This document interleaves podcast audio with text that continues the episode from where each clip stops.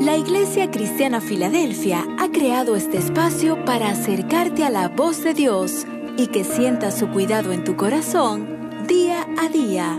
Iglesia Cristiana Filadelfia, un lugar de amor fraternal. Amada audiencia, saludos, Dios les bendiga grande y poderosamente. Sean de nuevo cordialmente bienvenidos. Mi nombre es Vincenzo Rúbolo, anciano y servidor de la Iglesia Cristiana Filadelfia. El devocional que quiero compartir el día de hoy lo he titulado Una vida de calidad. Les comparto una lectura en el libro de Juan, capítulo 10, versículo 9 al 10, el cual dice la siguiente manera, Yo soy la puerta, el que por mí entrare será salvo, y entrará y saldrá y hallará pastos. El ladrón no viene sino para hurtar y matar y destruir.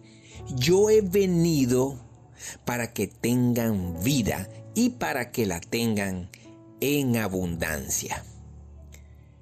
Una vida de calidad. Es común y en todos los tiempos de la historia de la humanidad hemos escuchado este tema. ¿Qué calidad de vida podemos tener? ¿Y qué tipo de calidad de vida? Inclusive si hablamos de calidad, los especialistas explican que es esa aptitud de, un producto para responder a necesidades específicas.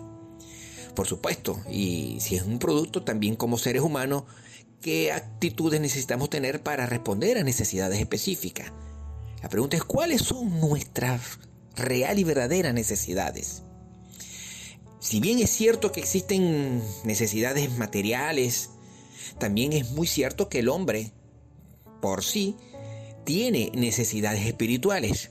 Y estas precisamente son las que en cualquier parte del mundo y en toda clase de condición social, raza o género, si estas realmente no son satisfechas, es pues imposible que exista una verdadera calidad de vida. Porque calidad de vida es un concepto que se refiere más que todo al conjunto de esas condiciones que, que contribuyen al bienestar de nosotros como individuos y a que podamos realizar las potencialidades en nuestra vida, en nuestro entorno, en la vida social.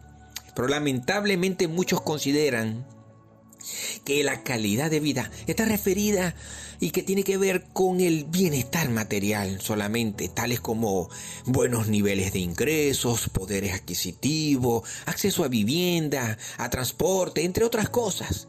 Y no digamos que Dios no sabe que tenemos necesidades de estas cosas, pero ¿cuál es nuestra prioridad? ¿En qué orden lo estamos haciendo?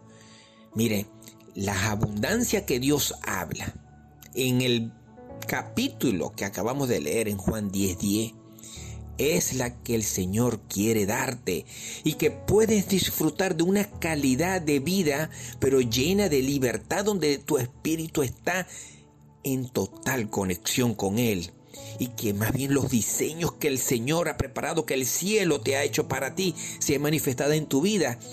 ¿Para qué? Para que el propósito que ha diseñado en ti se cumpla.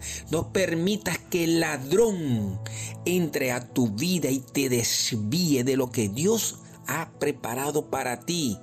Mira, desde antes de la fundación del mundo, recuerda que es solo con Jesucristo somos más que vencedores y somos coherederos juntamente con Él.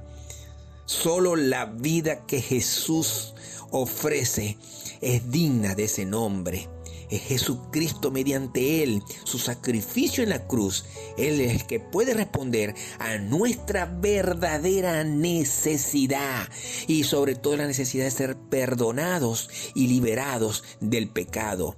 Así, mis hermanos, es sencillamente dejar en las manos de Dios nuestra vida. En las escrituras Dios nos propone una vida en abundancia, una vida de calidad. Depositemos nuestra confianza solamente en Él para vivirlo lo que realmente es la vida. Primera de Juan 5:12 dice, el que tiene al Hijo, tiene la vida. El que no tiene al Hijo de Dios, no tiene la vida. ¿Estás buscando una vida de calidad? Busca al Señor. El Señor te la va a dar y no solamente te va a dar vida, porque si antes estábamos muertos en espiritualmente hablando, él nos viene a dar vida y no solamente eso, sino como lo que dijimos en 10:10, en Juan 10:10, para que la tengan en abundancia. Gloria a Dios por su nombre. Oremos, Dios bueno, Dios eterno.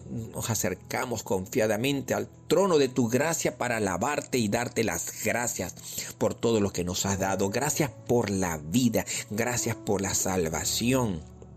Gracias, porque estamos en tus preciosas manos.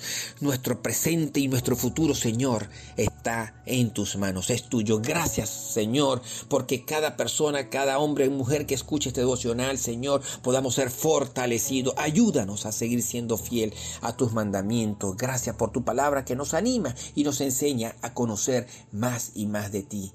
Gracias por el gran amor, gracias por el regalo de la vida eterna. Esa es la vida que nosotros deseamos y anhelamos en tus preciosas manos. En el nombre de Jesús. Amén y amén. Bendiciones a todos. Dios les guarde. Dios les bendiga.